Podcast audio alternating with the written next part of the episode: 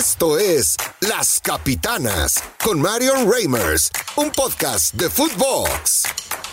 Qué gusto darles la bienvenida. Esto es Las Capitanas, una edición especial mundialista con unas analistas de lujo que me han acompañado y a quienes yo he acompañado a lo largo de toda esta travesía. Eva Espejo, Ana Paola López Irigoyen y quien les saluda, Marion Reimers, para hablar de una final muy emocionante, para hablar de una Copa del Mundo que nos deja mucho para recapitular y por supuesto también pensar en qué significa todo esto de cara a una Copa del Mundo de las mujeres en 2023, porque no, no crea usted que son cosas separadas, va junto con pegado y a mí me va a interesar muchísimo ver qué hacen los señoros de la FIFA de cara a Australia, Nueva Zelanda. Así que les damos la bienvenida, gracias por estar con nosotras y arrancamos. Entonces abrimos eh, el apetito con lo que será esta gran final entre la selección de Francia y la selección de Argentina. Francia que busca sumarse a Brasil y a Italia como únicos países en poder eh, sumar títulos de forma consecutiva en Copas del Mundo, habiéndolo hecho Italia ya eh, en esa época en la que yo iba a la primaria, ¿no? Por los años 30. después Brasil, que logra hacerlo en 58 y 62. Llega a tres finales consecutivas Brasil en los años 2000, pero interrumpido esto, por supuesto, por el triunfo de Francia en 1998. Bueno, los 2000 quiero yo decir Y2K, ¿no? Cuando pensábamos que las computadoras se iban este, a, descomponer. Eh, y ahora, bueno, esa posibilidad que tiene como a gran eh, protagonista y antagonista, tal vez, a Lionel Andrés Messi. Eva Espejo, ¿cómo estás? Muy bien, muy contenta de estar aquí otra vez con ustedes, compartiendo este lugar y pudiendo hablar de fútbol que tanto disfrutamos todas. Así es que súper bien. No, bueno, es, lo que más nos gusta. Decían algunos por ahí, Ana Paola López, que el antifútbol era Marruecos y a mí me pareció que fue un equipo que cambió mucho, que jugó muy bien contra Francia pero que ya el, fondo no le daba y sobre todo, ¿sabes qué? Yo creo, Irigoyen, el tema de las individualidades termina por ser un, tema muy importante para Francia que ya eh, se frota las manos con una nueva final. O sea, sí, total, digo, al final es que en el fútbol es como, como las ciencias sociales, a, la gente no le gustan luego los advenedizos y creo que con, en, el caso muy particular de Marruecos en general y... O sea, la gente no, le gusta estudiar, Irigoyen. no, pero es que no sé. no sé si, si, si, te tocó como comentarios de amigues. O sea, porque a, a mí sí me tocó como, o sea, el, el comentario de ya no quiero más sorpresas y que quiero que lleguen estos y estos y digo, y justo diciendo como, bueno, Marruecos y Croacia son el antifútbol, y dije, bueno, te lo creo con Croacia si quieres. Dije, pero con Marruecos sí creo que, que no, ¿no? Este, al final jugaron mucho mejor que Francia. El detalle es que sí, quizá justo en este pesito individual ya en la zona final, o que quizás se tuvieron que enfrentar eh, por primera vez en el Mundial, eso sí, a un equipo que se les paró atrás y que los dejó tener el balón y que no pudieron de alguna forma encontrar puerta, pero al final lo que hizo Marruecos fue súper, súper grato. O sea, Bufal en banda izquierda sensacional, ya fuera con o sin Masraoui, ¿no? Este, y sí, o sea, Francia como quiera pesa. Creo que la individualidad que más pesó, sin embargo, en este partido no fue quizá ni Grisi ni Mbappé, sino sí fue quizá Lloris que te saca dos, tres claves, ¿no? Este, porque si la chilena en algún punto entra, no, hombre, se cae el estadio, se empata el partido, este, o sea, digo, se podía soñar con cosas más grandes, creo. Se, se cae todo, querida Espejo. ¿Cuál, ¿Cuál es tu análisis a ese respecto? Y también aprovecho para preguntarte, ¿fue más sinodal Marruecos para Francia que Croacia para Argentina? No, yo creo, bueno, no sé, yo, yo pienso que para mí la sorpresa, o sea, digamos, si me hubieran dicho al inicio de la Copa quién Argentina va a estar en la final, yo nunca lo hubiera puesto en la final. O sea, hubiera puesto por delante a Brasil, a Portugal. Dale. Hubiera puesto a cualquier otro antes que. Se van a ir aunque los seguidores. Messi lovers me vayan a, crucificar, pero yo sí creo que, que cosa como que Argentina fue menos a más y de ahí, bueno, se, se fueron acoplando muchísimo más a, la Copa del Mundo, ¿no? O sea, como a, a los compromisos que, que se encontraron. Y me parece que, que ninguno de los, o sea, tanto Marruecos como Croacia hicieron muchísimas cosas para estar dentro de, las semifinales. Eh, fueron muy, muy inteligentes, ni, ni coincido tampoco que sean el antifútbol, ni mucho menos, sino hay otras formas de ganar. Y yo creo que este mundial, en especial este mundial, o a lo mejor porque he puesto atención en otras cosas, ha sido el, mundial donde más eh, veces hemos encontrado que un planteamiento defensivo también gana partidos. O sea, defensivo entre comillas, digamos, en, en, hacerle creer a quien tiene que creer que tener el balón está bien y luego sorprender en momentos importantes. Entonces, eh, creo que creo que es una nueva era en, el fútbol y, eso también ayuda muchísimo.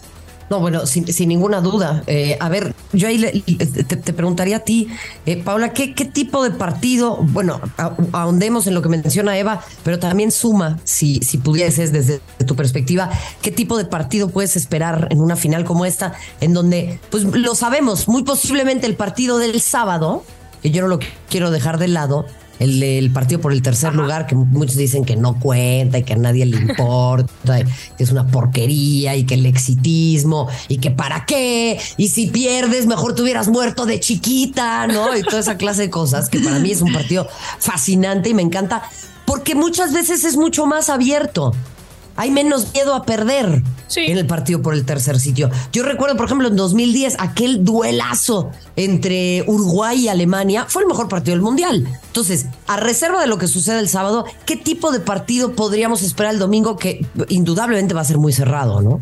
Pues mira, yo, yo creo que sí puede ser cerrado. Yo siento que el domingo quizá Francia creo que va a ser más este puesto a, a quizá dejar la posesión a Argentina un poco o sea, o si va a haber algún equipo que quizás la tenga un poco más, quizás iba a ser Argentina, ¿no? Eh, pero siento que va a ser un partido también, o sea, hasta cierto punto también depende hasta qué tanto le quiera pisar el acelerador Francia, porque luego como que parece ser que Francia como que te deja descansar o sea, como que, como que parece que tira la flojera, pero no, ¿no? O sea, como que simplemente, o sea, como que replega poquito y en eso en cuanto menos pues, va, ¿no? Este, yo creo que pueden caer un poco así. Creo que a Argentina en particular se le complicaron ese tipo de partidos que fueron, o sea, como bien te dice, pues Eva, o sea, que fue como de menos a más. O sea, quizás sus partidos más cerrados fueron los de fase de grupos, que es con equipos que se te encierran un poquito, ¿no? Y que no te salen un poco un poco al tú por tú, ¿no? Este, en ese sentido. Y, y pues nada, también Francia eh, sabiendo estar un poco sin balón, puede, puede dejar a, Argentina un poco sin, sin tampoco renunciar, sabes, del todo, porque al final sí tiene muy buenos jugadores, ¿no? Pero pues nada, ver, ver ahí si en cuestión Francia, en cuestión por banda, ver si Dembélé te, te, te sirve en algún punto en el, en el primer tiempo y, y Mbappé a la, a la contra y también jugar un poco al desgaste de Argentina, porque Argentina creo que sí es un equipo que en nivel de desgaste ha, tenido mucho más que Francia. O sea, al menos los cuatro de atrás o los cuatro escuderos de Messi, si lo quieres ver así, sí han tenido partidos, al menos los últimos dos, que sí son de ida y vuelta de mucho desgaste.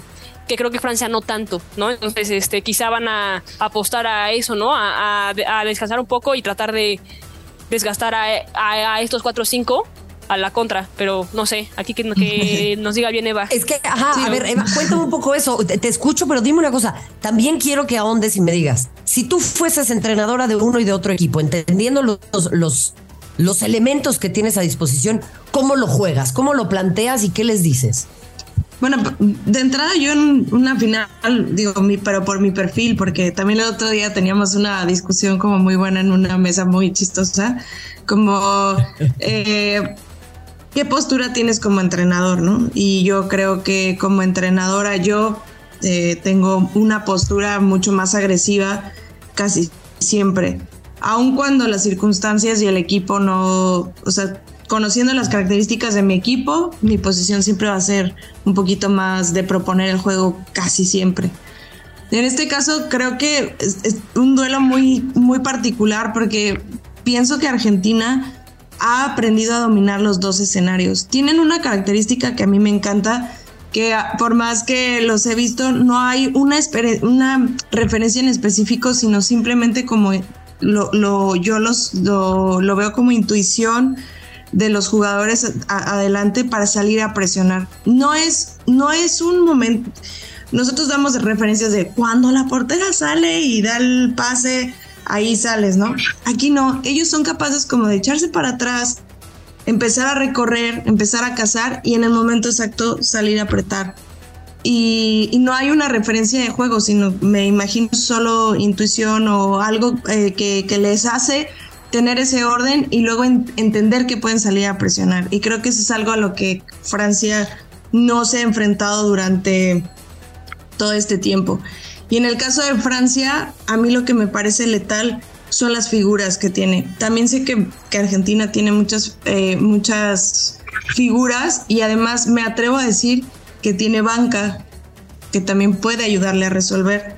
Y en el caso de, Francia, tiene puesto todo eh, desde, desde, el, desde el inicio, tiene puesto ahí a su equipo. Entonces, ¿cómo me lo plantearía? Yo saldría a ganar a ganar y, a no depender de una sola de una sola figura que si intentan por ejemplo que Mbappé sea el que resuelva no va a pasar porque también es un equipo Argentina que, que puede resolver eso cuando hay una individualidad entonces son, son equipos que son capaces de ser flexibles en cualquier momento. Entonces creo que en, en, esa flexibilidad Argentina tiene un punto más.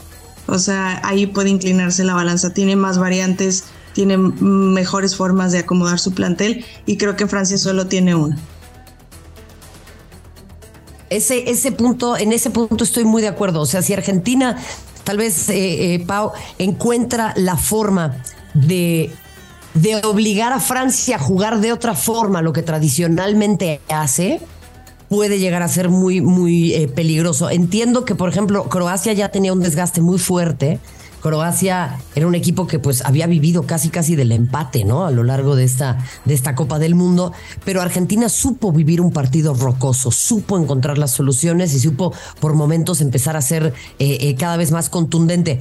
Y ahora quiero entrar en eso con un Messi a quien yo veo muy distinto respecto de otras ediciones de, eh, Copas del Mundo, con otro aplomo, con otro liderazgo, con otro grupo, con otro respaldo de parte de su gente, con un hambre que tal vez no entendíamos eh, antes. No estoy diciendo que no la tuviera, sino que tal vez no la manifestaba de las maneras en las que las está manifestando ahora. Eh, menos adverso a, ese, a esa luz en la que ha sabido brillar eh, en este mundial. ¿Será él el gran diferenciador o será más bien Kylian Mbappé del otro lado? Híjole, yo siento que en general, o sea, como que la narrativa de todos los medios es siempre comparar a estos dos, ¿no? Como los que van a hacer, o sea, como el que de alguna forma va a inclinar la balanza para su equipo. Yo sí, yo, yo, yo sí creo que justo si algo se ha visto en este mundial es que si bien sí han pesado, digamos, los astros, o sea, al final sí es una cosa de conjuntos porque sí, o sea, sí creo que se han, o sea, de alguna manera sí van a, o sea, Messi hoy es muy distinto porque sí creo que tiene un equipo muy distinto al que tuvo hace cuatro años, ¿no? O sea, ves a, ves a un Julián, a un De Paul, a un Enzo, eh, a un Paredes, ¿no? O sea, que de alguna manera sí están funcionando, sí, sí con, con Messi como un satélite, pero pues como, como quiera cada quien sigue haciendo bien, o sea, bien, bien su parte. Y luego en el caso de Francia, se me haría también, o sea, bastante eh, quizá simplista dejarlo todo en Mbappé porque al final sí creo que no ha sido solo Mbappé, ¿no? Y quizá, o sea, justamente hoy o para el partido del domingo, o sea, realmente los que van a terminar pensando, no sé si, si Upamecano, el central, va a volver, si ya está bien como de eh, o no, pero creo que justo, o sea, tanto en medio campo como en defensa, el que tengas centrales y contenciones que quizás sean más morderones capaces de incomodar a Messi, pues quizás es lo que te va a servir mucho más, que eso quizás no lo has visto antes y que también igual Argentina, por ejemplo, en partidos ya de eliminación directa, jamás se ha visto con un gol en contra. Y por ejemplo, Francia sí es este equipo que te puede meter un gol tempranero como con Marruecos, ¿sabes? O sea, como que puede, ¿no? Entonces, y yo no sé qué tan diferencial vaya a ser digamos, este, la Argentina de Messi quizás sí tienen un, un, escenario que no han tenido, que es el de ir abajo en un partido de knockout. Ok, ahora. Sí, y, me encanta que me lleves a lo de los medios hegemónicos y el discurso tradicional. Pero lo que no sabes, Irigoyen, es que yo sé tirar con comba, hermana. Entonces, yo tenía esta pregunta porque en el siguiente punto que quiero que desarrollemos, pensaba yo en el legado de esta Copa del Mundo y en cómo Qatar apostó por tres figuras para lucir en su país. Messi, Mbappé y Neymar. Curiosamente, tres figuras que ha comprado a punta de soft power el Paris Saint-Germain. Y era por ello que te hacía esa primera pregunta, porque esa narrativa preponderante existe también para alimentar el sueño de esta Copa del Mundo, que sería la consagración absoluta de una nueva estrella, heredando la estafeta de quien no pudo, o la reivindicación plena de quien ahora, acompañado por el Diego desde los cielos en la primera Copa del Mundo sin él, como si no se hubieran jugado mundiales antes, eh, estará tal vez levantando el trofeo ahí en, en Qatar. Y geopolíticamente me parece que es una conversación hiper interesante. Claro. No. No, pues Ándale, ¿no viste esa coma, no, hermana? No, no, no, digo, sí, o sea, ciertamente en ese sentido, pues sí, ¿no? O sea, al final, pues sí, el, el dinero catarí, ¿no? Está en las playeras tanto, ¿no? Tanto de Neymar como de Messi, como de... eh, eh, de pues Mbappé, ¿no? Digo que al final pues son los, los tres compañeros ahí. Es cierto que quizá en ese sentido, por apuestas, si lo quieres ver así, le salió mejor esa triple apuesta eh, que apostar por Cristiano, por ejemplo, ¿no? Digo, ya si te vas a, a ese, te- o sea, como a, ese término. Y, sí, o sea, y es muy cierto, al final también el Mundial y en el, cuestión legado, a mí me encanta, digo, y pues ya sabes, quizá no, no es tan hegemónico, pero quizá el, legado es que es el primer mundial quizá tan competido en el sentido de que al menos en fase de grupos ya no fue tan obvio como antes, ¿no? O sea, es cierto que todavía ya en las fases de knockout, pues bueno, usualmente medio que llegaron algunos tradicionales, ¿no? Eh, pero si algo te dice esta Copa del Mundo más allá del legado mediático, ¿no? Y de las figuras que claramente vamos a tener y que pudieron haber sido impuestas o, o no, pero que también reflejan un poco el, ta- el talento individual de cada quien, sí creo que es al menos la Copa quizá un poquito más pareja y más abierta y realmente vas a poner a prueba a FIFA en ese sentido, ¿no? Porque nos encanta decir que el fútbol es de todos, ¿no? Este, que todos jueguen, que todos mejoren, pero cuando empezamos a perder y cuando los hegemonios empiezan a perder, pues quizá ya, ya no tanto, ¿no? O sea, realmente la pregunta es ver si el nivel competitivo de Qatar pues, se va a dar también en la que sigue, ¿no? Este, y que efectivamente, pues, en- en- o sea, que el nivel de competición en ese sentido y que sea incierto siga, ¿no? Que eso para las economías no es tan cierto, ¿no? Porque a las economías sí les gustan certezas y, por- y pagan por ellas, ¿no? Pero, este, a ver qué pasa. Eva, Yo digo, la verdad es que eh, he leído obviamente sobre estos tres personajes que fueron elegidos. Eh, me parece que por eso creo que fue tan incómodo que, Marruecos llegara, porque justamente era como la antítesis de, o sea, de, de estos personajes que nacieron en otros lugares, que decidieron estar en una selección donde, de donde se sienten, eh, pues a lo mejor más identificados, ¿no? O sea, 14 de sus jugadores, pues no, no nacieron eh, en tierras marroquíes, pero sí decidieron jugar por ese, por esa playera, y yo creo que por eso era tan incómodo para para Qatar tenerlos en ese lugar, ¿no? O sea, era algo contra lo que habían luchado. Y en cuanto al, al legado, creo que sí está un poco marcado como, como eh, pareciera que pretende, eh, pretenderían, digamos, Qatar va a ser el que menos va a perder, ¿no? En este sentido, sus apuestas están puestas para los dos lados. Y lo que sí está claro es que creo que lo sorprendente para mí es como un Messi a su edad, igual que Cristiano Ronaldo, pero hoy Messi ha jugado todos los minutos de esta Copa del Mundo, todos los minutos los ha jugado, quizás no intensamente, pero sí los ha jugado de una forma brillante, estratégica, y creo que el legado que deja él es justamente eso, ¿no? O sea, la- el, el que creo que por primera vez en su vida le emociona lo que ha logrado provocar a su alrededor. Saber que él no es el que tiene que resolver todo, pero sí el que puede eh, generar, entender que va a jalar marca, que va a meter un pase, que va, que no es él quien tiene que meter el gol, sino que puede hacer que las cosas sucedan y, y eso creo que para mí es el mayor legado que puede dejar un jugador de su categoría. Eh, Qué importante lo que, lo que hablas, eh, eh, Eva, porque yo quisiera también eh, en algún momentito justo poderte eh, hacer esa pregunta, porque, por ejemplo, en un programa que tuve que hacer yo, eh, nos preguntábamos quién era mejor, ¿no? Si el entrenador de Francia o el entrenador de, de Argentina. Y había que elegir, ¿no? O sea, es de esos shows donde a fuerza tienes que decir eh, cuál de los dos quieres, lo cual está bueno porque pues hay que, hay que mojarse. Y ahí es en donde eh, yo me decanté por Scaloni y me decanté por Scaloni por la simple y sencilla razón que ha logrado resolver un problema muy profundo al interior del seleccionado argentino, que era la enorme presión sobre Messi, qué hacer con Messi, cómo hacer que juegue, eh, lidiar con la AFA, con todo lo que significa tener al mejor futbolista del mundo, porque para mí es el mejor futbolista del mundo todavía, eh, en tu equipo, lo que significa su última Copa del Mundo y el poder gestionar eso platícame un poquito desde la parte humana, ¿cómo lo ves? O sea, ¿cómo encarar un desafío de esa naturaleza, sobre todo un país como Argentina, que es una olla express y que siempre va a estar con la sombra de Maradona ahí, ¿no? Sí, yo, yo creo que lo que ha hecho eh, es, simplemente trasladar esa presión no en uno, en, los once que son. O sea, hacer que Messi confíe en su proyecto, obviamente, como, como entrenador, pero también Messi al ver que el equipo puede responder de diferente manera o que puede entender la forma en que él juega, porque muchas veces yo tenía un jefe que decía, ese jugador todos veíamos a un jugador malo, ¿no? O sea, así como, ah, este no decide bien, no sé qué. se volteaba y me decía, ¿qué tal que él es, él es el incomprendido? O sea, ¿qué tal que ve el fútbol de otra manera y todos los demás no lo entienden, ¿sabes?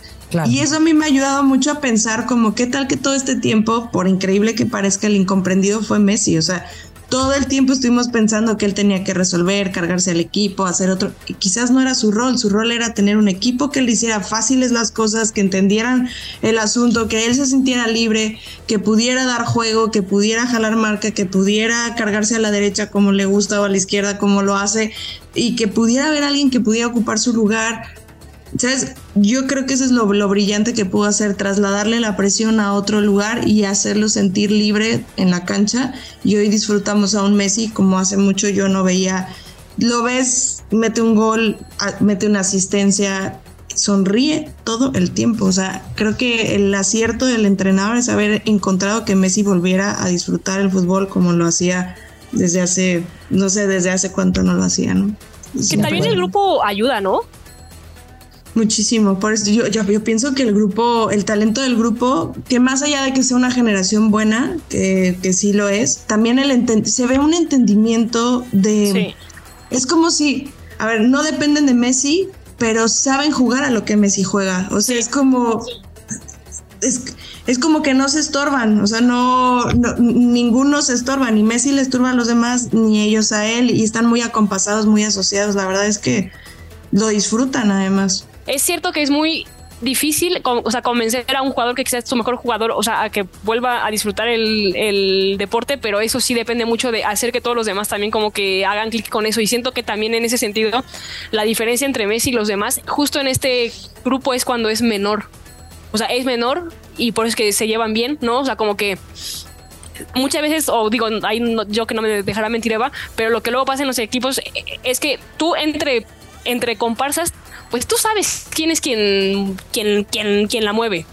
Tú sabes quién te puede dar qué, tú sabes, o sea, más o menos, pero eso no quiere decir que todos estén de acuerdo con ese rol, si me explico, y que creo que eso no lo había encontrado Messi antes, ¿no? O sea, este, se veía quizá un equipo medio partidón, o sea, que era literal como, bueno, pues sí, o sea, como si fuera un equipo que en realidad estaba como enojado con la situación de que Messi les iba a, resolver todo. Entonces era, bueno, pues que resuelva Messi, ¿no? Y pues ya, eh, o sea, y, y se veía justo un equipo muy desconectado entre Messi y los demás porque era como, bueno, este, él falla, pero no hay un cuate que diga, bueno, pues la que se perdió voy yo, o sea, y ahora sí, ¿no? Este, porque incluso quizá en nivel de escuadras, pues tampoco es que sea tan, tan, tan, tan, tan diferente, ¿sabes? O sea, solamente creo que ves un equipo mucho más compenetrado que se lleva más con Messi, que no sabes si quizá porque Messi está en las últimas, ¿no? Este, y quizá entonces este, se sabe que es como lo último que puedan, que pudieran lograr y, y, al ser como esa última es lo que sí une a todos como para decir pues es esto y hacemos todo lo que podamos para ayudarnos todos hoy, porque si no es hoy pues quizás no va a ser, ¿no? Claro, claro. Oigan, se nos empieza a terminar el tiempo y este es desafortunadamente nuestro último podcast del año. Eh, eh, se acaba las capitanas mundialistas, pero yo ya tengo unos planes en mente que luego les platicaré. Y quisiera que eh, en términos generales, y esta es una pregunta que es abierta justo por lo mismo, la producción me va a regañar, pero es una pregunta abierta porque yo quisiera que hagan una asociación libre y que me cuenten eh, en este breve comentario editorial cada una qué se llevan de esta Copa del Mundo, qué será Qatar 2022 cuando volteemos en el retrovisor en lo deportivo, en lo cultural, en la FIFA? ¿Qué, deja esto de cara a que viene una Copa del Mundo para las mujeres dentro de seis meses apenas? ¿Qué contraste generará esto? Eh, ¿Qué podemos exigir que no? ¿Qué pasa con la selección mexicana? Yo les dejo abiertos un montón de tópicos, pero eh, por favor, platíquenme un poco para ustedes, pues, ¿qué es? ¿Qué, qué, qué, ¿Con qué se come Qatar 2022, Ana Paula López Irigoyen, te escucho a ti primero. Híjole, Qatar, yo creo que va a pasar a la historia como ese mundial quizá muy, muy bueno, yo creo que el mundial más abiertamente criticado. No, no creo que el peor ni el que hubiera escondido peores cosas, porque yo creo que las dictaduras le ganan todavía, ¿no? Este, eh, pero sí creo que es el mundial en el cual has tenido una afición, creo que mucho más consciente de qué es el fútbol, para bien y para mal.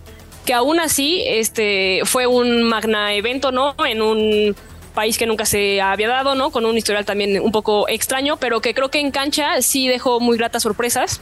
Eh, que a pesar de las sorpresas en cancha, sí creo que también te deja muchos aprendizajes para lo que viene, ¿no? Este, quiero pensar que con lo que fue Qatar, pues justo para el Mundial de las Chavas el año que viene, eh, quizá el hype puede ser mayor, ¿no? Este, quizá, o sea, contrastando un poco con el ataque a derechos humanos y demás, pues te da una oportunidad como para que efectivamente la FIFA se, se redima un poco, si lo quieres ver así, ¿no? De manera más sustancial y chance pasa, chance no, ¿no? Este, ¿con qué te vas? Pues sí, quizá te vas con este relevo, ¿no? Donde quizá vas a ver a Messi partir y a Mbappé llegar, que eso, este, como que en los anales de la historia futbolística está padre. Eh, te vas también con Marruecos, que claramente es histórico. Eh, con Marruecos yo siento que nos tenemos que ir con una lección también importantísima para el fútbol mexicano, que a la par de que es como la la, peor este, demostración de México en los últimos 24 años más menos. Eh, tienes a un Marruecos que creo que supo de alguna manera hacer bien las cosas en distintos frentes, ¿no? O sea, tanto el entrenador al final en una decisión muy arrojada que toman por correr a quien estaba, apostar por uno local, ¿no? Este, que, que quizás supo sanear al grupo en cuestión anímica, en cuestión de tener ojeadores en distintas partes del mundo para que pudieran convencer, o sea, ver y, también convencer a gente muy capaz de jugar para su país y también que en su país fueron capaces de, pues sí, desde 2009, que ya tienen un buen rato, ¿no? Poner una academia nacional distinta a la lógica de clubes y canteras, porque realmente compite con ellas, ¿no? Este, o sea, es un lugar de formación totalmente pues puesto por el rey, ¿no? Este, pero que sí funge como una academia que pues reduce el deseo voraz de los directivos de solamente ganar dinero con los chavos y no formar a los chavos de la mejor manera y no dejar que se vayan. Y al final, pues lo ves, o sea, lo viste en una semifinal, ¿no? Donde se van y esto, y, y eso creo que para hoy en la charla de México ayuda mucho, ¿no? Digo, más con una mañanera que tuvimos la semana pasada. O sea, creo que es una charla que está ahí, o sea, y que tendríamos que retomar gracias a Qatar, ¿sabes? Y al Mundial y a Marruecos y a lo que está pasando. De acuerdo, de acuerdo. este, perdón, Eva, te escucho. No, yo me, me, quedo quizás con una de las copas que, que, más dudas generaron en cuanto a afición, quiénes iban a ir, cómo iba a estar en un país con tantas restricciones. Me gustaría empezar, si, si fuera Galeano, me gustaría empezar como siempre empezaba, ¿no? Como es costumbre, fuentes bien informadas. este, anunciaba la inminente caída de Fidel Castro en unas horas, ¿no? O sea, el, el, mundo giro, tiene creo que muchas cosas de las que pasan en el mundo se vieron reflejadas en, la Copa, no solamente en lo deportivo, sino en lo político. Creo que sigue habiendo un impacto fuerte del fútbol en la política y bueno, creo que eh, muchas sorpresas. Yo no sé si, digo, Marruecos obviamente a todos nos, nos llenó el corazón quizás. No sé si yo envidiaría un proyecto así, eh, porque a veces también son proyectos de, de, un solo mundial o de una sola tirada o de un solo lugar. Y bueno, la pregunta para mí fundamental, eh, digo, en el caso de las elecciones, pues saber desde dónde vamos a empezar todos a arreglar este, este, como este desorden que tenemos. Y en el caso de, de, de la Copa, sigue siendo una Copa que Europa sigue dominando.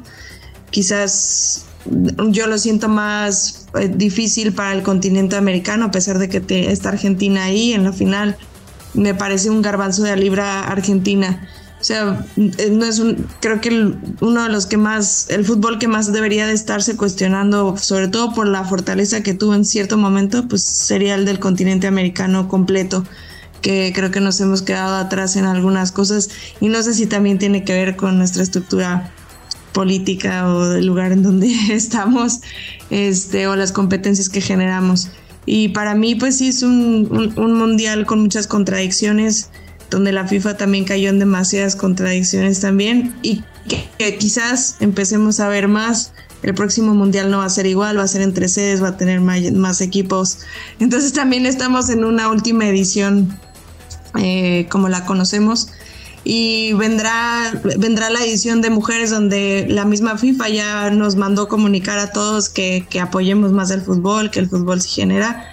Bueno, tendríamos que ver un avance grandísimo respecto a la, a la, pues a la copa anterior, ¿no? Y veremos si la difusión será la misma, si el empuje será el mismo, si todos estaremos igual de pendientes que hoy estuvimos en este mundial, porque y si los, si el día que digo no va a jugar nuestra selección mexicana, pero si en las selecciones mexicanas o en las selecciones de cada país, pues se va a volver a hacer un un, un, Coca-Cola Fest, un este, eh, todas estas, todas estas cosas que, que, donde realmente se para el mundo y se paran a ver a, los hombres jugando. Totalmente. Y, y yo pues, sumaría un par de cuestiones que tienen que ver también con el posicionamiento de los medios de comunicación, que en México a mí me pareció eh, triste y raquítico, ¿no? Respecto de muchas situaciones.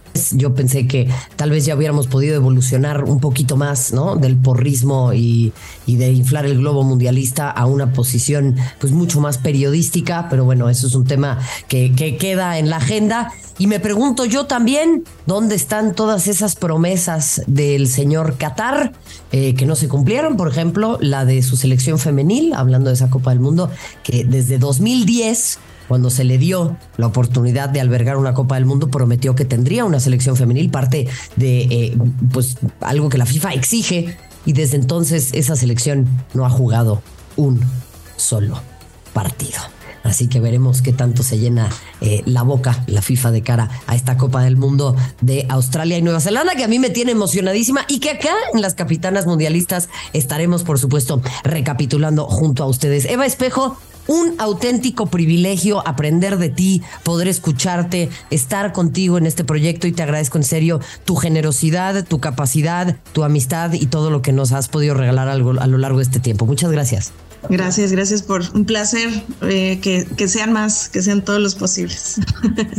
Sí, por favor, Ana Paola López Irigoyen, un gusto tenerte también ahora, eh, pues eh, en diferentes micrófonos, escuchar tus análisis, el eh, entender tu perspectiva del deporte que es increíblemente nutrida, necesaria y que nos brinda también, pues justo ese, ese puente entre alguien que jugó, pero que también sabe detentar estos espacios con responsabilidad y, con enorme capacidad. Así que muchísimas gracias. Hombre, no, a, ti, Mayor, muchísimas gracias. Este, espero que no sea igual la última de las veces que nos veamos y pues nada, disfruten el fin de año, feliz Navidad, feliz año nuevo, feliz todo, disfruten a, sus familias, seres queridos, ¿no? Y pues nada, nos estamos viendo. Exactamente, me encanta, me encanta eso, que no sea la última, el público lo aclama, yo también lo aclamo y desde Footbox recuerden escuchar Las Capitanas, todos nuestros contenidos en las diversas plataformas y desde acá siempre, gracias, gracias por acompañarnos, hasta la próxima. Esto fue Las Capitanas, exclusivo de Footbox.